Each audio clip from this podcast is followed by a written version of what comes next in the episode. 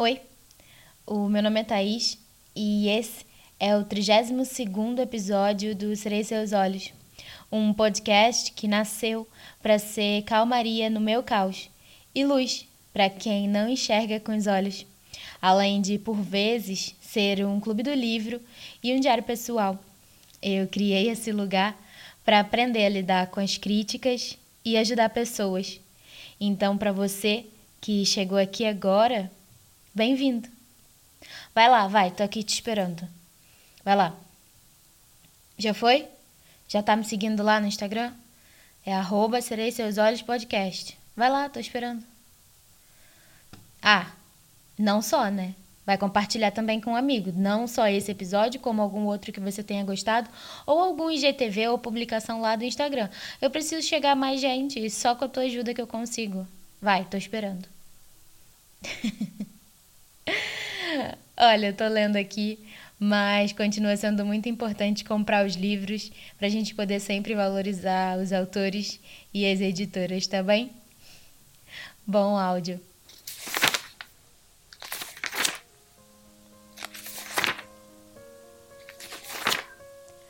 Livro As Irmãs, capítulo 8 Os olhos de Anne ainda estavam enfaixados quando eles chegaram, e o residente-chefe garantiu que assim ficariam por pelo menos mais uma semana. Teriam tempo de se preparar para o que teria de lhe contar. Anne reclamou que não conseguia ver nada com as ataduras. Pediu com debilidade que as removessem. Sabrina lhe explicou que seus olhos tinham sido atingidos no acidente e que eles tinham sido operados e que doeriam se as ataduras fossem tiradas. Beijaram-na, apertaram as mãos e disseram o quanto a amavam. Todas as três irmãs e Cris tinham ido visitá-la. O pai estava simplesmente esgotado demais para encarar outra ocasião emotiva. Prometeu visitá-la no dia seguinte. Ainda tinham o enterro da mãe para enfrentar na próxima tarde. Seria uma cerimônia rápida junto ao túmulo, depois a deixariam lá. As garotas estavam ansiosas para acabar logo com aquilo. Foi outro dia de tortura para elas e o pai, pois já lhes fora exigido demais nos últimos quatro dias. O enterro da mãe era o passo final na série de tradições que agora lhe pareciam bárbaras, mas esse seria o fim. Ver Anne falando e se movendo outra vez, conversando com cada um deles, era uma afirmação de vida. Ela perguntou onde estavam os pais e Tami simplesmente respondeu que não tinham vindo. Todos tinham concordado em não contar ainda sobre a morte da mãe. Ela tinha acabado de acordar, seria crueldade informá-la daquilo antes sequer de recuperar um pouco da força, em especial com o choque que a aguardava em relação à sua visão. Enquanto todo o tempo que estiveram no hospital, conversaram, mas Anne permaneceu com as ataduras no rosto. No caminho para casa, Chris então levanta a questão: quando vão remover as ataduras? Acho que em uma semana, disse Sabrina, com um ar preocupado. Já havia ligado para o escritório naquela manhã e tiraria mais duas semanas de folga. Chris tinha conseguido quatro dias, então poderia passar o resto da semana com ela em Connecticut. E Tammy fizeram o mesmo, mas tinha que voltar sem falta na segunda-feira seguinte. Não via como conseguiria permanecer mais um dia sequer. Candy tinha ligado para a agência e pedido para sair do trabalho no Japão. Ficaram furiosos, mas ela garantiu que estava abalada demais para trabalhar e explicou o porquê. Então, pelo menos durante o resto da semana, eles poderiam ficar todos juntos ao lado de Anne. Sabrina sabia que ela precisaria de cada um deles, talvez por um longo tempo, ou mesmo para sempre. Não tinham pensado no futuro ainda. Primeiro, Anne tinha que acordar, e agora que estava acordada, tinham que fazer planos. Sabrina estava aliviada por Anne não ter falado nada sobre Charlie naquela noite. Ela ainda se sentia muito cansada, mas cedo ou tarde perguntaria. Era outro golpe que a atingiria, junto à morte da mãe e à perda da visão. Apenas não era justo para um único ser humano ter que enfrentar tanto sofrimento. Sabrina teria feito qualquer coisa para aliviar o fardo dela, porém, ninguém poderia.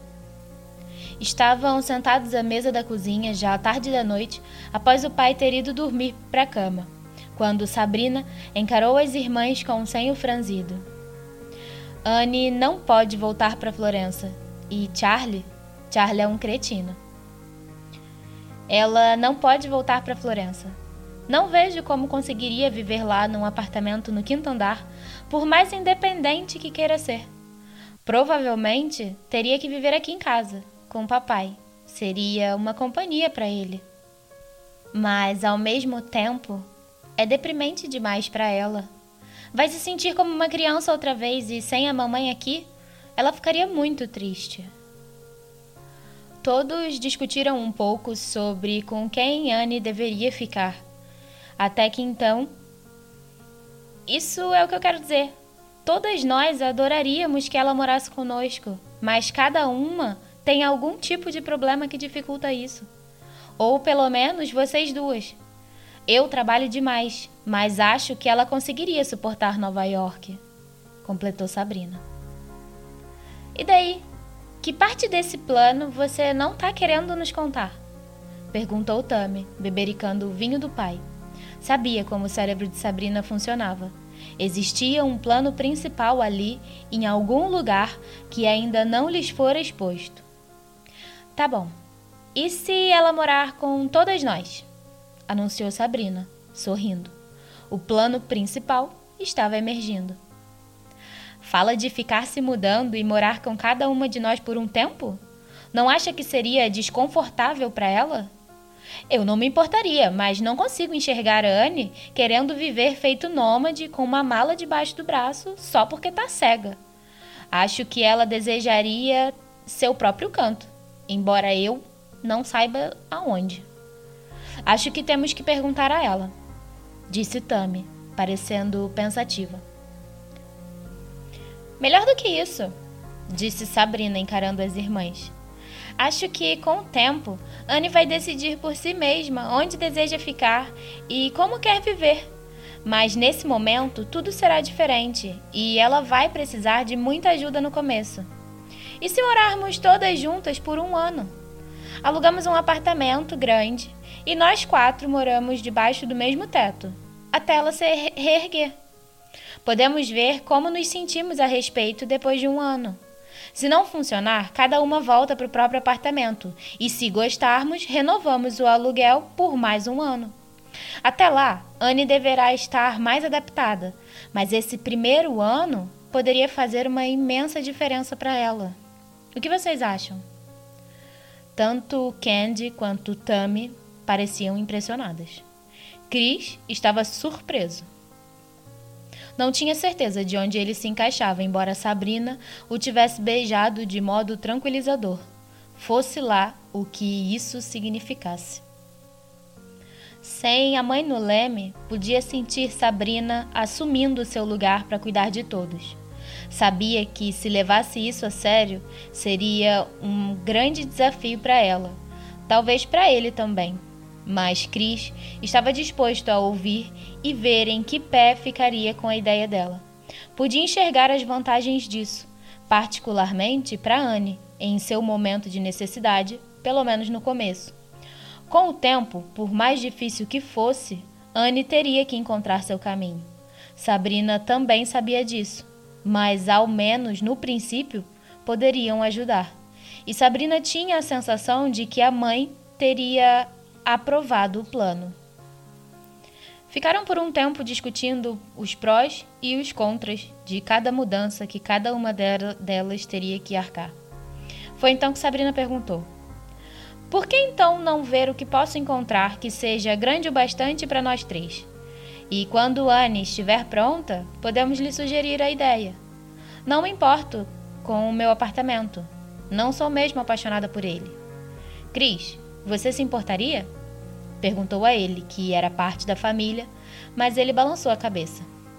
Desde que eu possa ficar por lá e suas irmãs não se importem, pode ficar conturbado de vez em quando. São muitas mulheres debaixo do mesmo teto, com vocês três, mas talvez seja divertido por um ano. E você sempre pode ficar comigo. apontou Cris, e Sabrina fez que sim com a cabeça. Desde que alguém estivesse em casa para ajudar Anne, o que era o propósito de tudo aquilo. Mas Candy ficava na cidade pelo menos parte do tempo. A ideia era ajudar Anne e se firmar, a se firmar e se acostumar com a cegueira. E sabendo o quanto a irmã era engenhosa e determinada, Sabrina achava que um ano já fosse bastante, desde que não estivesse nas profundezas da depressão, o que esperava não acontecer. Gosto muito da ideia, disse Sabrina. E Candy riu. É, eu também. É como ir para um internato. Algo que ela sempre quis fazer, mas a mãe nunca permitiu. Queria aproveitar a última criança em casa e nunca acreditou em internatos. Ela acreditava na família, assim como elas, sendo essa a raiz da ideia de Sabrina. O objetivo principal era ajudar Anne. Ela precisaria delas agora e essa era a única maneira de ajudá-la. Chris estava realmente impressionado com a ideia. Tammy era o único entrave, compreensivelmente, pois tinha uma magnífica carreira em Los Angeles. É, talvez, talvez isso dê certo, disse Tammy. Não vivemos realmente juntas desde antes da faculdade. Você partiu há 16 anos, eu parti há 11. Anne foi embora há 8 e Candy foi filha única depois que partimos. Isso deve ser interessante disse Tami com um sorriso. Talvez a razão de nos darmos tão bem é porque não vivemos juntas. Já chegou a pensar nisso? Acho que vale a pena tentar por Anne, afirmou Sabrina, com obstinação. Estava pensando num modo de ajudar a irmã sem fazê-la se sentir humilhada e dependente. Isso talvez funcionasse e estava disposta a sacrificar um ano da sua vida por ela, assim como Candy. Isso já era alguma coisa, pelo menos. E mesmo Sabrina via por que Tammy não queria participar, portanto, não ficou chateada. Ela tinha um emprego importante na costa oeste, não podiam esperar que ela arriscasse isso. Havia se esforçado muito para chegar lá e Sabrina a respeitava por isso, então não insistiu. Vou ligar para uma corretora de imóveis amanhã e ver se ela consegue achar algo que sirva para nós três. Não ganho tanto quanto Candy e Anne é financiada por mamãe e papai. Talvez papai possa pagar a parte dela no aluguel aqui, embora eu tenha certeza de que lá em Florença seja bem mais barato. Mas ela realmente precisa da ajuda dele agora. E todos sabiam que ele podia arcar com a despesa, então Sabrina franziu o senho. Isso me lembra de uma coisa. Acho que alguém vai ter que ir lá e checar o apartamento. Ela não está em condições para isso. Depois falaram de como talvez ela fosse querer continuar a viver na Itália e concordaram que esse primeiro momento não seria o ideal, já que ela precisaria sobreviver e viver por conta própria sendo uma pessoa cega. E a melhor opção seria estar entre as irmãs. Bem, vamos admitir. É uma ideia intrigante, disse Tami, sorrindo, sentindo-se levemente culpada por não participar, mas simplesmente não podia, e as irmãs sabiam disso. E talvez a ajude mesmo, talvez até a anime. Ainda tinham obstáculos imensos a superar contar a Anne sobre a mãe, a cegueira e tudo que isso lhe representaria. E até a respeito de Charlie, que agora era passado só porque ela estava cega. Tudo parecia muito cruel, então viver com as irmãs a ajudaria nesse primeiro ano. Todos concordavam que valia a pena tentar. Brindaram com o excelente vinho Bordeaux do pai junto a Cris, Sabrina aceitou liderar o projeto e mantê-las informadas quanto ao apartamento, ou mesmo num sobrado geminado, caso o preço do aluguel fosse mais cabível. Não faziam ideia de como Anne reagiria. Ela tinha muito ao que se adaptar nos próximos dias. Era atordoante pensar nisso. Fizeram um brinde em nome das irmãs, e Cris acrescentou que era em nome das mulheres mais interessantes que ele já conhecera. E Candy disse que o brinde, na verdade, era a mãe delas. E todos permaneceram em silêncio por um longo instante e tomaram um longo gole das taças. Capítulo 9 O enterro da mãe na quarta-feira foi o último ritual doloroso que a família Adams teve de suportar. E como Sabrina lhe pedira, o padre o conduziu de forma curta e gentil. As cinzas da mãe estavam numa grande e bonita caixa de mogno. Nenhum deles gostou de pensar em Jane desaparecida de suas vidas e reduzida a algo aparentemente tão insignificante e pequeno. O impacto dela tinha sido grande na vida de todos. E agora estavam deixando-a ali para ser enterrada num cemitério com estranhos no jazigo da família. Não esperaram para ver a caixa descer ao chão. Sabrina e Tami tinham decidido na funerária que ninguém suportaria a agonia, e o pai concordou. O padre fez questão de dizer, na breve cerimônia, que agora tinham algo para celebrar a sobrevivência e, esperançosamente, a pronta recuperação da filha e da irmã Anne, que fora poupada do mesmo destino da mãe durante o acidente no 4 de julho. Nem o padre, nem ninguém mais fazia ideia de que Anne agora estava cega. As pessoas descobririam aos poucos, mais tarde, quando a vissem, mas a família estava mantendo sigilo por enquanto ainda parecia uma coisa muito íntima e dolorosa para eles e, acima de tudo, para a própria Anne, quando descobrisse. Não faziam ideia de quando lhe contar. Queriam conversar com os médicos primeiro.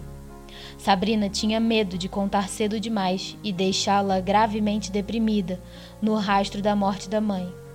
Mas sabia que não podiam esperar demais pois as ataduras da cirurgia estavam para ser retiradas no fim de semana.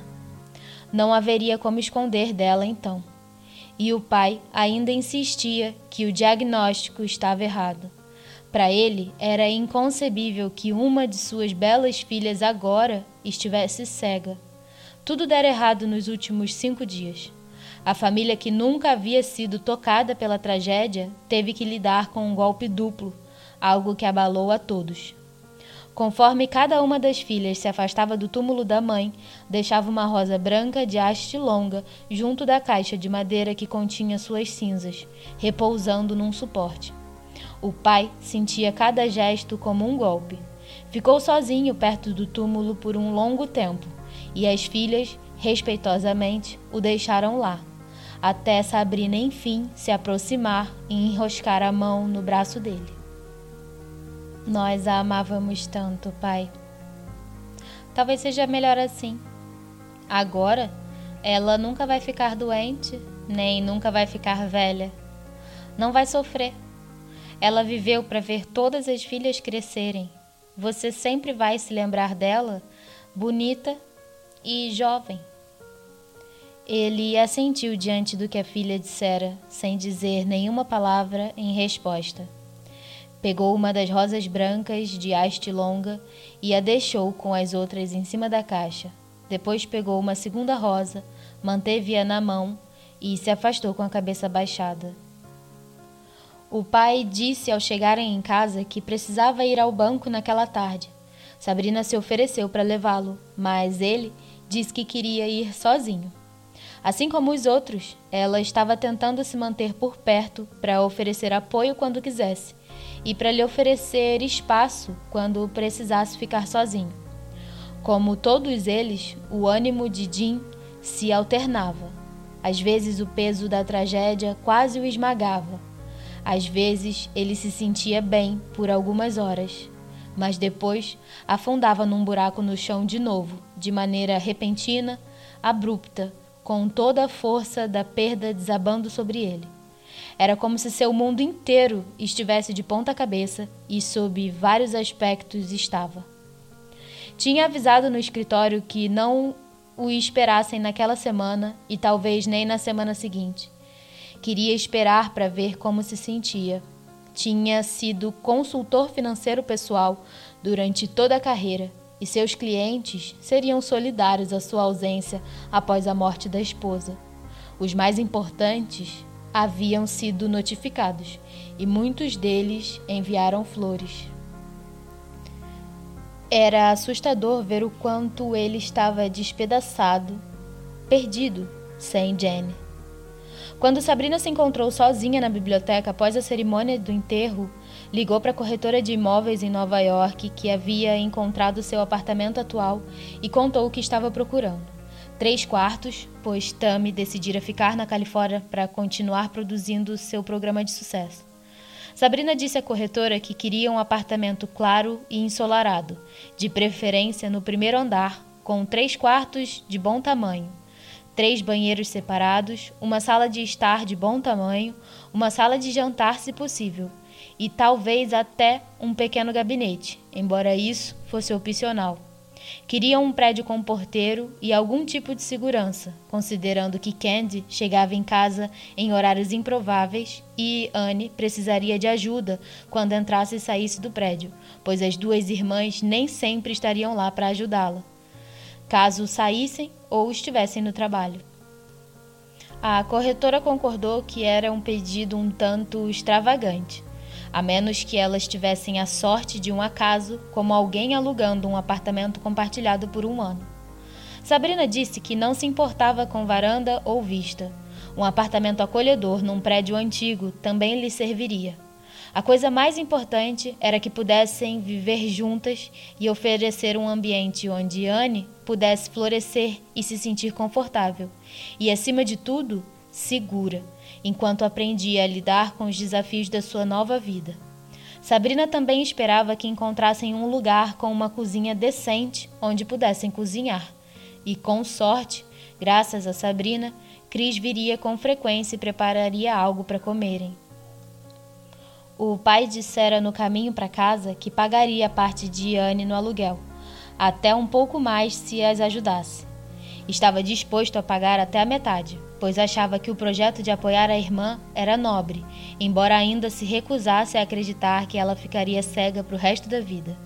Ele agora dizia que a visão dela talvez voltasse um dia. O golpe da nova realidade de Anne era simplesmente demais para ele suportar. Sabrina sabia que ele acabaria acreditando com o tempo, mas perder a esposa e quase perder a filha, que se tornara permanentemente cega, era quase um choque grande demais para ele suportar. Sua mente se recusava a assimilar ou acreditar no que tinha acontecido nos últimos cinco dias. Era pouco mais fácil para as filhas compreenderem, e Anne ainda nem sabia da história toda. Quando Tammy, Candy e Sabrina chegaram ao hospital, Anne estava dormindo. Ficaram por um tempo sentadas, quietas no quarto, esperando que a irmã acordasse. A enfermeira disse que ela estava tirando um cochilo mas que se encontrava razoavelmente disposta naquele dia. As irmãs sabiam que isso não duraria muito tempo. Ao fim da semana, a realidade a teria atingido, feito um tsunami. Oi, Tami, disse ela, quando a irmã de idade mais próxima sorriu e beijou sua bochecha. As duas irmãs trocaram sorrisos, mesmo que Anne não pudesse vê-la. Como sabia? Tami parecia surpresa. Pude sentir seu perfume. E Sabrina tá logo ali. E ela apontou para onde Sabrina realmente estava parada. Uau, isso é bizarro, comentou a irmã mais velha. Não tô usando nem perfume. Eu esqueci o meu na cidade. Não sei, disse Anne bocejando. Apenas sinto vocês, eu acho e Candy está deitada ao longo do pé da minha cama.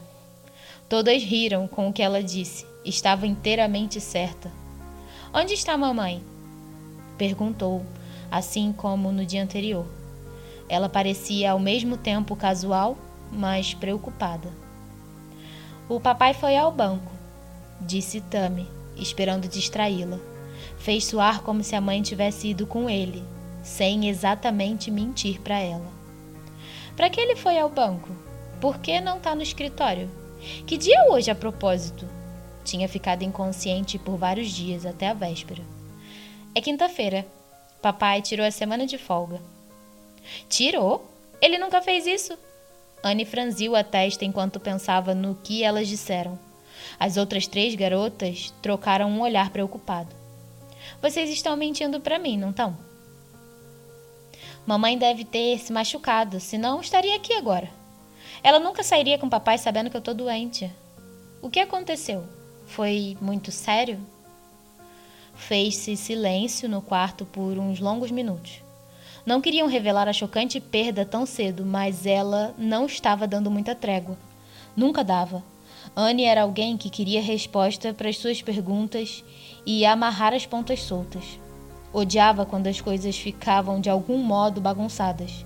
E apesar do histórico artístico, era meticulosa, precisa e direta.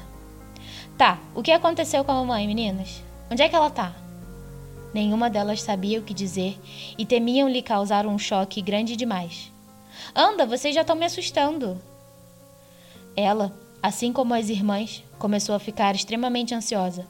Era uma agonia, mas elas odiariam ter que contar agora, justo quando estava começando a se recuperar. Foi bastante sério, Anne, murmurou Tammy, enfim, aproximando-se da cama para que pudesse estar perto dela. Instintivamente, todas fizeram o mesmo, e Candy esticou a mão para segurar a Diane. Foi um acidente grave, foram três carros e um caminhão. Tá, eu me lembro de quando a mamãe perdeu o controle do volante. Eu vi, tentei segurar antes que ela fosse para a pista contrária, mas quando eu olhei, ela já estava fora do carro. Não sei para onde ela foi. Eu não me lembro de nada depois disso. Anne, é, você ficou presa no carro, com uma contusão séria na cabeça. Levaram meia hora para tirar você de lá. Felizmente, fizeram isso a tempo, acrescentou Sabrina ao que Tami havia dito. Formaram um grupo bem coeso que às vezes falava com uma só mente, uma só voz. A mãe adorava chamá-las de monstro de quatro cabeças quando eram mais novas. Se você falasse ou atormentasse uma, tinha que lidar com as quatro. Tá, mas ainda não me responderam onde a mamãe está. Ela tá num quarto aqui perto? Tammy olhou para Sabrina, que balançou a cabeça. Todas se aproximaram da cama e lhe tocaram uma parte do corpo: a mão, o braço e o rosto. Anne podia senti-las ao seu redor, uma presença tanto reconfortante quanto agorenta. Podia pressentir que algo terrível tinha acontecido. Seus sentidos estavam mais aguçados do que nunca e o cérebro funcionava bem, para grande alívio de todos, embora nesse caso a impedisse de ignorar. Ela não aguentou, Anne. Foi tudo muito rápido, muitas coisas aconteceram. Ela foi atingida pelos canos de aço e morreu imediatamente. Anne ofegou. Abriu a boca com horror, mas não saiu som nenhum. E então começou a agitar os braços desesperadamente, tentando tocá-las, e agarrou com força a mão delas. Todas as três estavam chorando de novo, enquanto a observavam chorar também. Podiam ver seus próprios seus próprios choque e dor espalhados nela, mas tiveram quatro dias para se acostumar. Para Anne, era brutal e recente. As lágrimas escorriam pelas ataduras nos olhos, que ardiam, mesmo estando cobertos. Só tornava a sensação pior. Anne ficou sentada chorando por um longo tempo enquanto elas a abraçavam, como três anjos da guarda cuidando dela. Porém, o mais doce dos anjos tinha partido. Anne simplesmente não conseguia entender nem absorver tanto quanto elas. Era a pior coisa que Anne já tinha ouvido, e, e o mesmo valia para as irmãs, mesmo depois de quatro dias. Nenhuma delas estava se sentindo filosófica a respeito do fato, embora tentassem fazer o pai pensar que estavam. Como está o papai? perguntou enfim, preocupada com ele também. Nada bem, disse Candy. Mas também não estamos muito bem. Eu vivo me desesperando. Sabrina e Tami cuidaram de tudo. Tem sido ótimas, informou. Anne tinha perdido muito do que acontecera. Tudo, na verdade. Eu perdi o funeral? Perguntou, parecendo chocada. Não queria realmente estar lá, mas se sentia um pouco deixada de lado, mesmo sabendo que não era o caso. Não houvera escolha. Não sabiam quando ela acordaria e não podiam esperar. Teria sido muito difícil para o pai e também para elas. Foi ontem, respondeu Sabrina. Anne não conseguia acreditar. A mãe estava morta. Não conseguia fazer a mente assimilar as palavras nem o conceito. Não tinha sido fácil para elas também. Ainda estavam tendo problemas para aceitar, assim como ela teria. A mãe era uma presença amorosa, forte demais para que conseguissem compreender sua súbita morte ou mesmo lidar com as sequelas, o que até agora tinha sido enfrentado muito bem, principalmente pelas irmãs. Passaram aquela tarde com Anne e, quando eram sete horas da noite, finalmente deixaram o hospital. Anne estava exausta e elas também. Voltaram para casa falando sobre a irmã e encontraram Chris conversando tranquilamente com o pai. Disse que uma dúzia de pessoas tinha aparecido para ver como estavam e prestar condolências. Era um momento estranho para todos eles. As garotas acompanharam o pai até a sala de jantar e ficaram chocadas com o que viram lá. Não estavam preparadas para aquilo. O pai não as tinha avisado. Tammy ofegou de dor e recuou um passo. Sabrina cobriu os olhos por um instante com a mão. E Candy apenas ficou ali, parada, e começou a chorar. Ele tinha espalhado as joias da esposa na mesa da sala de jantar, em fileiras organizadas, os anéis, as pulseiras e os brincos que usara, os fios de pérola da mãe, os presentes que ele lhe dera ao longo dos anos, nos aniversários importantes, no Natal, em grandes eventos como as bodas de casal. Com o sucesso dele na carreira, os presentes aumentaram ao longo dos anos. Não eram joias importantes, mas algumas que Tammy vira em Hollywood ou que Candy usava nos editoriais de moda da Vogue ou em anúncios da Tiffany ou da Cartier. Mas eram peças lindas que a mãe usava e amava. Cada peça sobre a mesa de, da sala de jantar lembraria a mãe sempre que a usassem. Embora parecesse um pouco como se estivessem roubando, como se estivessem remexendo na sua caixa de joias enquanto ela estava fora e tivessem que se explicar quando ela voltasse. Todos queriam acreditar que Jane voltaria. Dispor as joias dela, como o pai fizera, era uma maneira de admitir que ela se fora para sempre e que agora tinham que enfrentar o mundo como adultas, sem nada para poupá-las, do que a vida tinha guardado de bom e de ruim. De repente, não importava a idade que tinham, eram adultas, não tinham mais mãe. Aquilo parecia maturidade demais. Vocês escolhem por Anne. Sua mãe queria que ficassem com todas. Há umas joias bem bonitas aqui e pertencem a vocês. Disse baixinho, depois saiu da sala secando as lágrimas na bochecha. Ele estava deixando a cargo delas, sabendo que seriam justas. A mãe possuía peças bem mais sérias, mas algumas ficariam bem em Anne, caso quisesse parecer mais adulta. E mesmo que nunca as usasse, era uma recordação da mãe, algo bom de se ter. Cada uma conhecia a joia que a mãe ganhara quando cada uma nasceu uma pulseira fina de safira por Sabrina, um anel de rubi por Tami, um colar de pérolas por Anne e um belo bracelete de diamante por Candy, que chegou 13 anos depois de Sabrina, em época mais próspera. Paradas junto à mesa da sala de jantar, escolheram esses itens primeiro. Depois começaram a relaxar. Primeiro provaram os objetos. O anel de rubi era do tamanho exato de Tami, que jurou jamais tirá-lo. Ela usava o mesmo tamanho da mãe.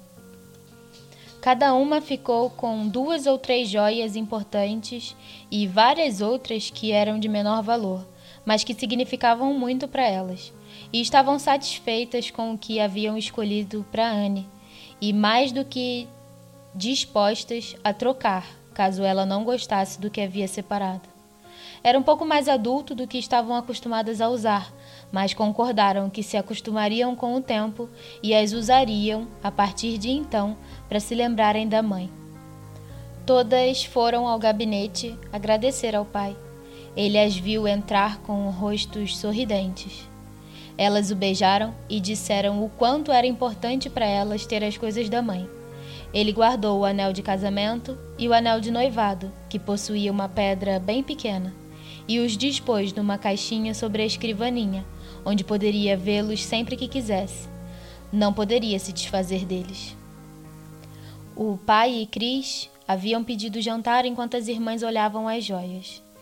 Jantaram e, enquanto limpavam a cozinha, Tammy percebeu o quanto sentiria falta das irmãs quando voltasse para Los Angeles. Apesar de toda a ocasião triste, adorava estar junta com elas era onde se sentia mais feliz, junto delas. E sempre que estava com a família, sua vida na Califórnia parecia muito distante e sem significado. Isso era o que mais importava para ela. Era difícil comparar os dois mundos, porém era lá que vivia e trabalhava. E quando estava na Califórnia, isso lhe parecia muito importante, especialmente por causa do programa que ajudara a criar e era tão precioso para ela mas nada se comparava a tudo aquilo. Fitou as irmãs ao deixarem a cozinha, e Sabrina passou o braço ao seu redor e lhe deu um abraço. Vamos sentir sua falta quando for embora. Eu sempre sinto. Ambas estavam pensando a mesma coisa.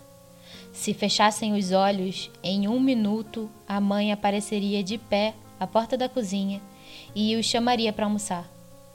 Talvez só tivesse desaparecido por alguns dias, ou tivesse ido à cidade e voltasse logo. Não era possível que tivesse partido. Aquelas coisas simplesmente não tinham acontecido. Ela só estava fora, ou descansando no quarto, ou visitando uma amiga. Não tinha realmente ido embora, não para sempre. E Anne não estava cega. Simplesmente não era possível.